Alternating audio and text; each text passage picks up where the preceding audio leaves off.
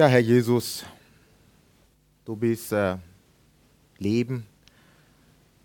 Du hast uns ein lebendiges Wort geschenkt. Danke dafür. Und äh, ich bitte dich darum, Herr, dass du diese Wörter, diese, diese Verse, diese Predigt in uns äh, wirken lässt, dass deine Botschaft in uns lebendig wird und uns verändert. Hab Dank dafür. Amen. Wenn man Glaube definieren möchte, wenn man Glaube zusammenfassen soll, was wäre wichtig? Wie könnte man den Glauben an einem Satz, an einem Begriff festmachen? Was würdet ihr sagen? Was würdet ihr einem empfehlen? So ein Ratschlag, der gerade im, im Glauben kommt oder sich mit Glaube beschäftigt? Vertrauen, wichtig. Liebe, ja. Wie bitte? Hoffnung. Das Wort Gottes. Zukunft. Super. Dankbarkeit. Barmherzigkeit. Und wir können das an sich fast unendlich weiterzählen. Ähm, der Glaube ist ein, ist ein langer Weg, ist ein langer Prozess. Den muss man aber anfangen. Und dann ist es wichtig, dass man auf so einem Weg ja, so eine Art Träger hat, dass man eine Basis hat. Und ihr habt da ja schon sehr gut vorgearbeitet. Bei diesem Versuch zu sagen, was ist für den Glauben wichtig. Es ist ja immer schwierig zu sagen, was ist wichtiger und was ist weniger wichtig, aber diese Frage wurde tatsächlich gestellt und Jesus hat dazu eine Antwort gegeben. Man hat ihn gefragt, ja, das Wort ist groß und das Gesetz ist sehr lang. Was ist am wichtigsten? Und das sagt hier Jesus unter anderem in Matthäus das bezeichnete als das größte Gebot. Du sollst den Herrn, deinen Gott lieben mit deinem ganzen Herzen und mit deiner ganzen Seele und mit deinem ganzen Denken. Das ist das erste und größte Gebot. Und das zweite ist ihm vergleichbar. Du sollst deinen Nächsten lieben wie dich selbst. An diesen zwei Geboten hängen das ganze Gesetz und die Propheten. Also Liebe haben wir schon gehört, das passt hier ins Bild. Und zwar Liebe für Gott und Liebe für die Menschen. So, dann hätte man schon mal Liebe, könnte man da abhacken. Und hier geht es darum, zu lieben mit dem Herzen. Also da geht es um Emotionen. Lieben mit Emotionen, mit der Seele zu lieben. An anderer Stelle in der Übersetzung heißt es mit Hingabe. Also sich komplett hinzugeben in seiner Liebe. Und dann geht es um den Verstand. Ihr habt ja auch gemerkt, äh, Denken ist ein bisschen rot geschrieben heute. Und darauf komme ich gern später zurück. Ein weiteres Thema, was wichtig ist, auch im Zusammenhang mit der Liebe, nehmen wir hier aus dem 1. Korinther 13, hier mit dem Untertitel von dem Hohelied der Liebe. Jetzt sehen wir nun, jetzt sehen wir nur ein undeutliches Bild wie in einem trüben Spiegel. Einmal aber werden wir Gott von Angesicht zu Angesicht sehen. Jetzt erkenne ich nur Bruchstücke, doch einmal werde ich alles klar erkennen. So deutlich wie Gott mich jetzt schon kennt. Was bleibt, sind Glaube, Hoffnung und Liebe. Und von diesen drei aber ist die Liebe das Größte. Also wie man merkt, wir haben schon ein bisschen was gecheckt, auch vom Einlauf hier. Ich möchte hier zwei Aspekte hervorheben. An erster Stelle wird hier wieder von Erkenntnis gesprochen. Und diese Erkenntnis wird heute so wie ein roter Faden durch die Predigt sein. Erkenntnis hat mit Verstand zu tun. Erkenntnis hat auch mit Weisheit zu tun. Also wenn ich denke, nachdenke, ist nicht verkehrt, wenn ich ein bisschen diese Zusammenhänge auch einordnen kann. Und da kann man auch von Weisheit sprechen. Und dann gibt es natürlich diesen Dreierblock mit Glaube, Hoffnung und Liebe, mit Liebe an erster Stelle. Also kann man generell sagen, mit Liebe liegt man nicht falsch. Ne? Liebe ist so der Grundsockel und Grundpfeiler im Glauben. Und dann gibt es die Erkenntnis, gibt es die Weisheit. Mit Weisheit kann man auch über Logik reden, über Denken, über Nachdenken. Und das ist im Glaube genauso wichtig. Und auf diesen Aspekt möchte ich heute ein bisschen näher eingehen. Die Weisheit, Sprüche ist äh, ein Paradebeispiel dafür. Es gibt viele weise Sachen und Geschichten und Empfehlungen der Bibel. Und auf Sprüche, relativ am Anfang, steht etwas, was mich sehr geprägt hat, äh, mich bewegt hat äh, in letzter Zeit. Die Furcht des Herrn ist der Anfang der Erkenntnis. Nur Toren verachten Weisheit und Zucht. Ich lehne mich gerne an die Schlagterübersetzung an. Manchmal vom Wort gebraucht äh, kann man in Hoffnung, Hoffnung für alle hier das noch ein bisschen greifbarer machen.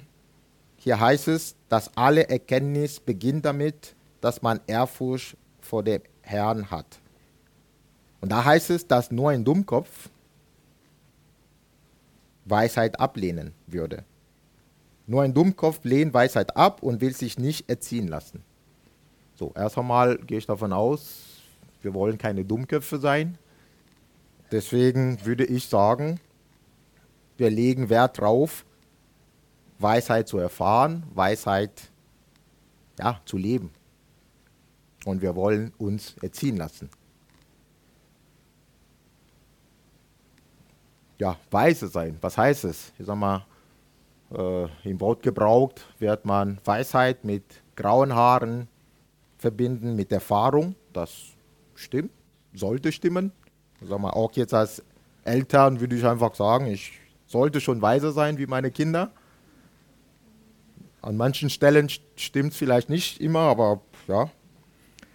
Aber was kann Weisheit bedeuten, gerade im Zusammenhang mit, der, mit dem Glauben? Ich habe das so rum versucht, an ein paar konkreten äh, Punkte festzumachen. Was kann Weise sein heißen? Wer weise ist oder wer weise sein will, der soll zum Beispiel aus den Fehlern aus der Vergangenheit lernen. Logisch, oder? Wenn ich merke, dieser Weg, äh, der funktioniert nicht, dann sollte ich drauf kommen, vielleicht mal was anderes zu probieren.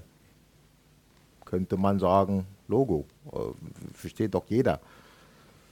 So, ähm, dann kann jeder von euch, äh, also ich erfahre mir schon viele Beispiele, wo ich ja, mir da vielleicht schwer tue und so schnell vergesslich bin, wenn wir da die Geschichte Israel lesen. Ne? Das sind da natürlich das Paradebeispiel, so ungefähr zehn Sekunden nach äh, jedem Wunder haben sie vergessen, mit wem hat man da überhaupt zu tun.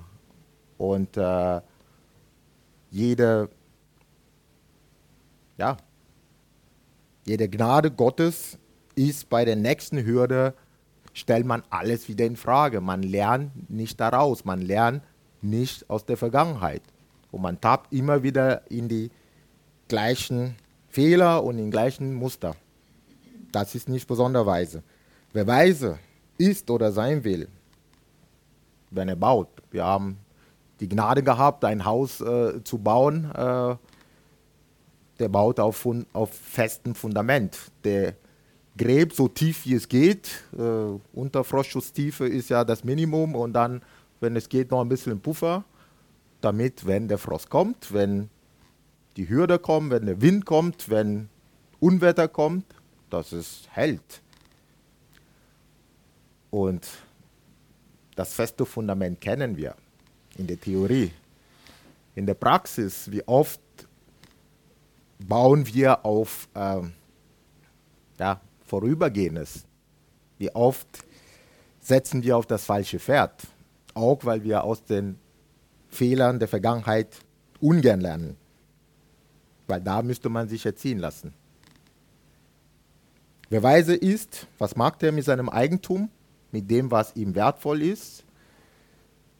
Der sammelt nicht das alles in einem Schuppen, wo da Tor und Tür offen sind für Raub und für Motten, sondern der sucht sich ein sicherer Versteck, ein Bunker, wo er sagt, da muss ja schon was passieren, damit man reinkommt, oder? Logisch würde man wieder sagen. Können wir uns überlegen, ist es so? Ist das, was für uns wertvoll ist, ist es wirklich an der richtigen Stelle? Ist es bei jemandem, der stark genug ist, um das zu verteidigen? Weil wir sind es nicht. Also mal, wir kommen sehr schnell an unseren Grenzen. Wer weise ist, der lässt sich von seinen Emotionen nicht leiten. Schneller gesagt als getan. Manche sind behalten länger einen kühlen Kopf bis zu einer gewissen Grenze, aber früher oder spät hat jeder von uns mit, seinem, mit seiner Persönlichkeit, mit dem Menschdasein zu kämpfen. Und wenn Jesus sagt, äh, wenn man dir eine links äh, reinhaut, du sollst die rechte Seite oder umgekehrt zeigen und sag mal, okay, ja, erstmal Theorie, in der Praxis wird schon ein bisschen spannender.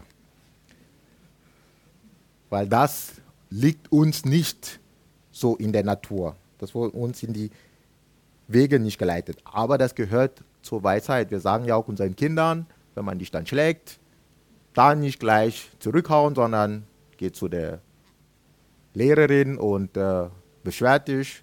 Ja, lag nicht. Äh, Joelle musste man das sagen, weil wenn ein Kind ein bisschen sich verteidigen kann, dann kann schon was passieren. Na, klingt für einen auch ein bisschen, ja, sagt man, kann man machen, aber wenn man sich schon selber helfen kann, ist es auch, auch gelöst oder lösbar. Aber besonderweise ist es nicht. Und wenn man weise ist, dann verliert man den Fokus nicht.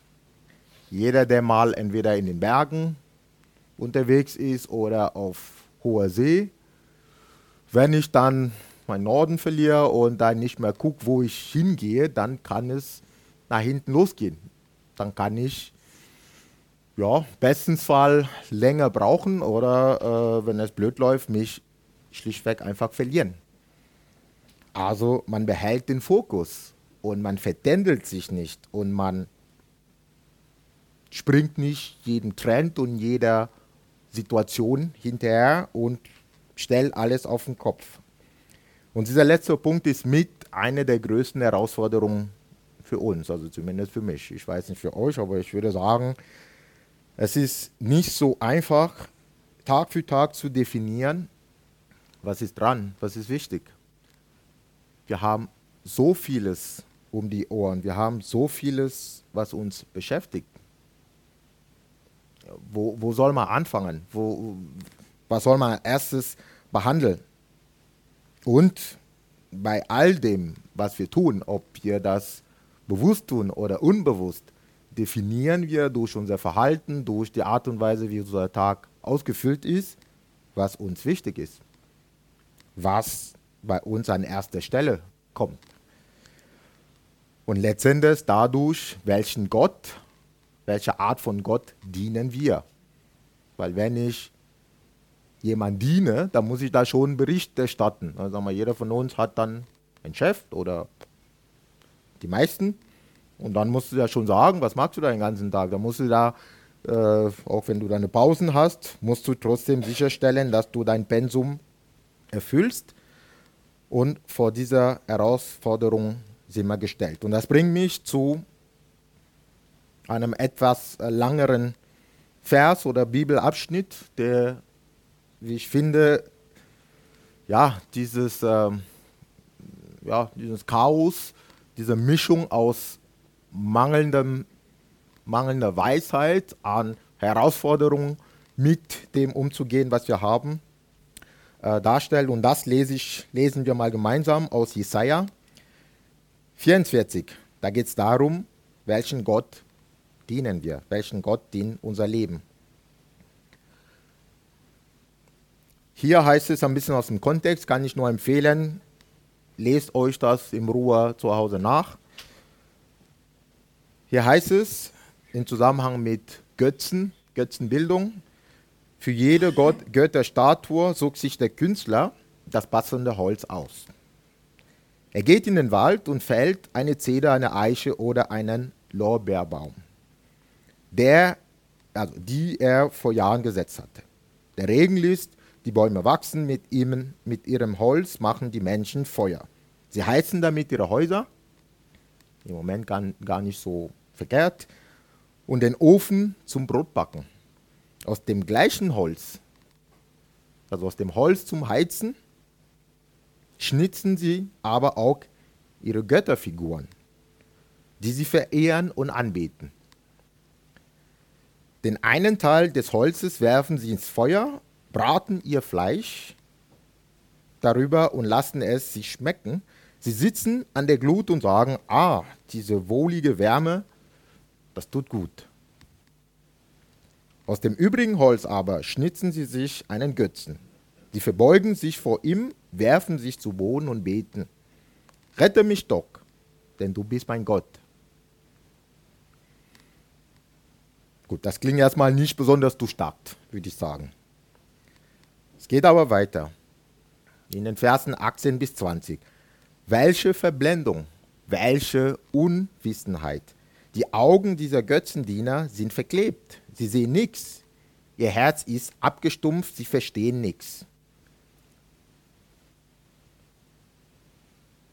Keiner denkt einmal gründlich nach und sagt sich, einen guten Teil des Baums habe ich zu Brennholz zerhackt. Über der Glut habe ich Brot gebacken. Ich habe Fleisch gebraten und mich satt gegessen. Aus dem restlichen Holz schnitt sich nun so etwas Abscheuliches. Dieser Holzklotz soll mein Gott sein vor dem ich mich niederwerfe? Würde einer von ihnen einmal so weit denken, dann sähe er den Widersinn ein. Genauso gut könnte er die Asche des verbrannten Holzes anbeten, sein Herz hat ihn verführt und betrogen. Er verspielt sein Leben und will nicht wahrhaben, dass er an einem Lügengebilde festhält. So.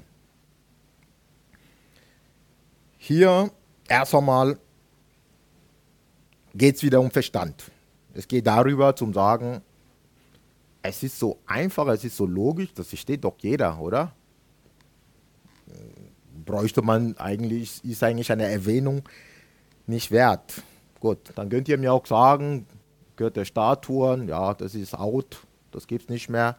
Wobei ich würde sagen, wenn man in manchen Kirchenkreise sieht,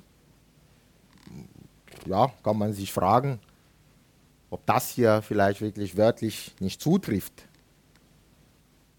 Aber gut, sagen wir, wir, die Baptisten, wir haben es gecheckt, dann machen wir ein bisschen Holz, äh, so nur als Erinnerung, aber keiner verneigt sich vor dem Kreuz oder vor der Statue. Gut, dann sind wir schon einen Schritt weiter.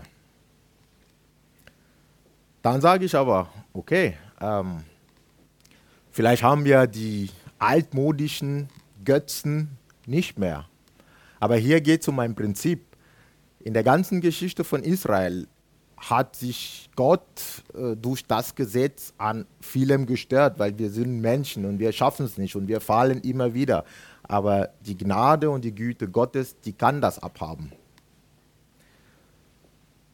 Woran Gott sich am meisten gestört hat, ist der Ersatz für ihn. Der Ersatz, Gott ist ein eifersüchtiger Gott. Da sagt er selber.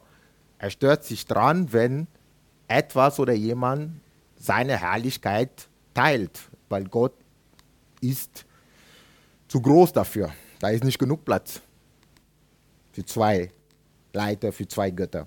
So, was, was ist es für uns heute in unserer modernen Welt, sagen wir mal so? Wir haben vielleicht nicht mehr mit Holzfiguren oder nicht unbedingt zu tun. Aber welchen Platz nimmt bei uns Erfolg, Karriere, Anerkennung? Das sind wichtige Aspekte. Das sind Sachen, die unser Dasein prägen. Wir stehen dafür auf und wir geben alles und wir bemühen uns. Und wenn wir es erreicht haben, dann ist es noch schwieriger, das aufrechtzuerhalten. Also es beschäftigt uns schon ein bisschen länger. Und zwar nicht nur im Berufsleben, auch schon angefangen in der Schule. Ja, da muss man Leistung bringen. Ja, wenn man, äh, Joel ist hier in der zweiten Klasse, äh, wenn du nicht dran bleibst, äh, vierte Klasse ist nicht mehr so weit und dann musst du schauen, wo du bleibst. Also es ist schon ein Ausdruck von unserer Gesellschaft. Aber was ist das alles? Egal, ob wir es erreicht haben oder nicht. Was ist das alles, wenn die Gesundheit nicht folgt? Was ist es wert, wenn wir irgendwann nicht mehr leben? Ja, das passiert leider und wir wissen, jeder von uns wird mal dran sein, ähm, kann nur Gott beten, dass es äh, lang genug hält. Was ist es, wenn Gott nicht dabei ist? Was ist es wert? Wo nämlich euer Schatz ist, da wird auch euer Herz sein, heißt es in der Bibel. Oder trachtet vielmehr zuerst nach dem Reich Gottes und nach seiner Gerechtigkeit, so wird euch dies alles hinzugefügt werden. Das ist nichts Neues für uns. Für uns, die Jesus erkannt haben, das wissen wir alles. So, und dann kommt jetzt Theorie und Praxis. Und es ist, es ist eine Empfehlung, aber es ist doch auch logisch. Ich sag mal, was, wenn wir äh, Moment innehalten würde und ich nehme mich inklusive und äh, irgendwann mal im Büro um 20 Uhr sind, kann man sich überlegen, okay, ähm, was ist dir jetzt gerade wichtig? Also mal, wie, wie, wie schwer fällt es uns, äh, Zeit für, für Gott zu finden?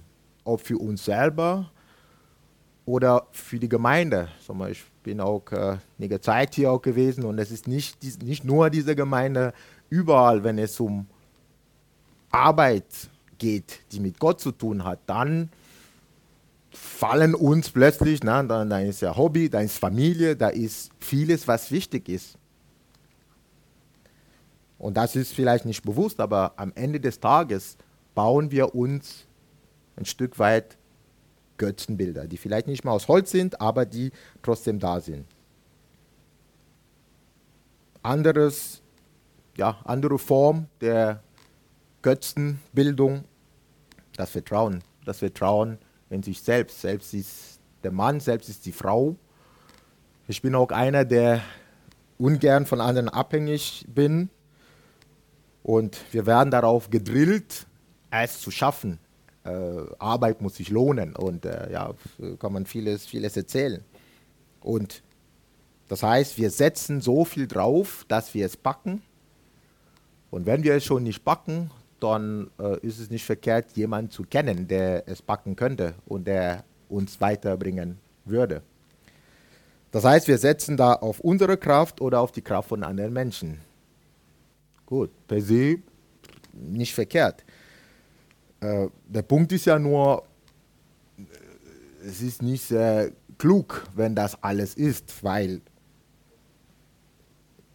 sowohl wir als Menschen, äh, der Vergleich mit dem Holz, na, das, das Holz, was zum Feuer machen ist, hat seinen Wert in dieser Anwendung, aber Holz ist genauso, schmeißt man auch in die Tonne, weil man weiß, ja, es kann ein Baum wieder wachsen und ja, äh, es ist ja auch nur Holz, also ich bete es nicht an.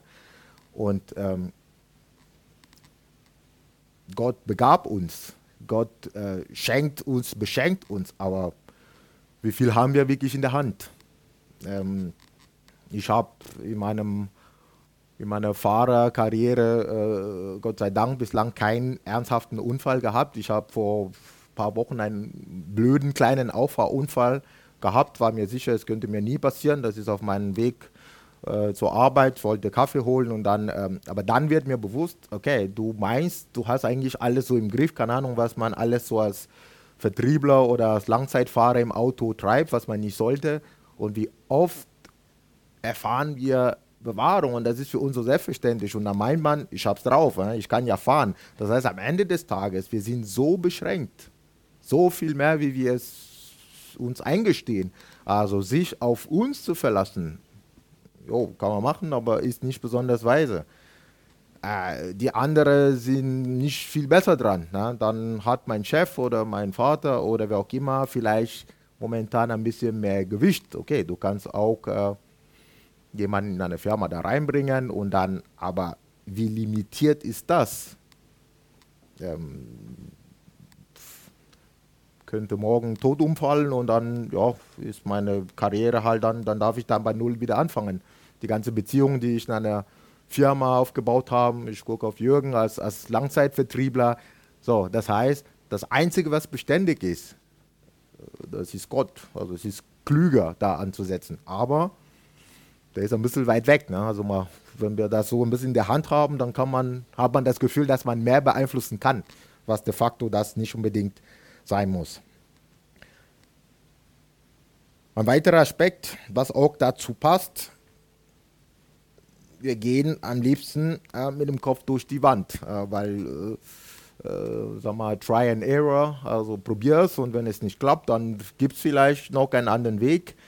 Ähm, und hier wiederum, äh, man vergisst sofort, dass Gott alles schenkt, dass Gott alles gibt, dass Gott alles in der Hand hat. Und dann, äh, wenn es nicht mehr weitergeht, spätestens da, egal wer an Gott glaubt oder nicht an Gott glaubt, dann wird es interessant, dann schreit man nach Gott.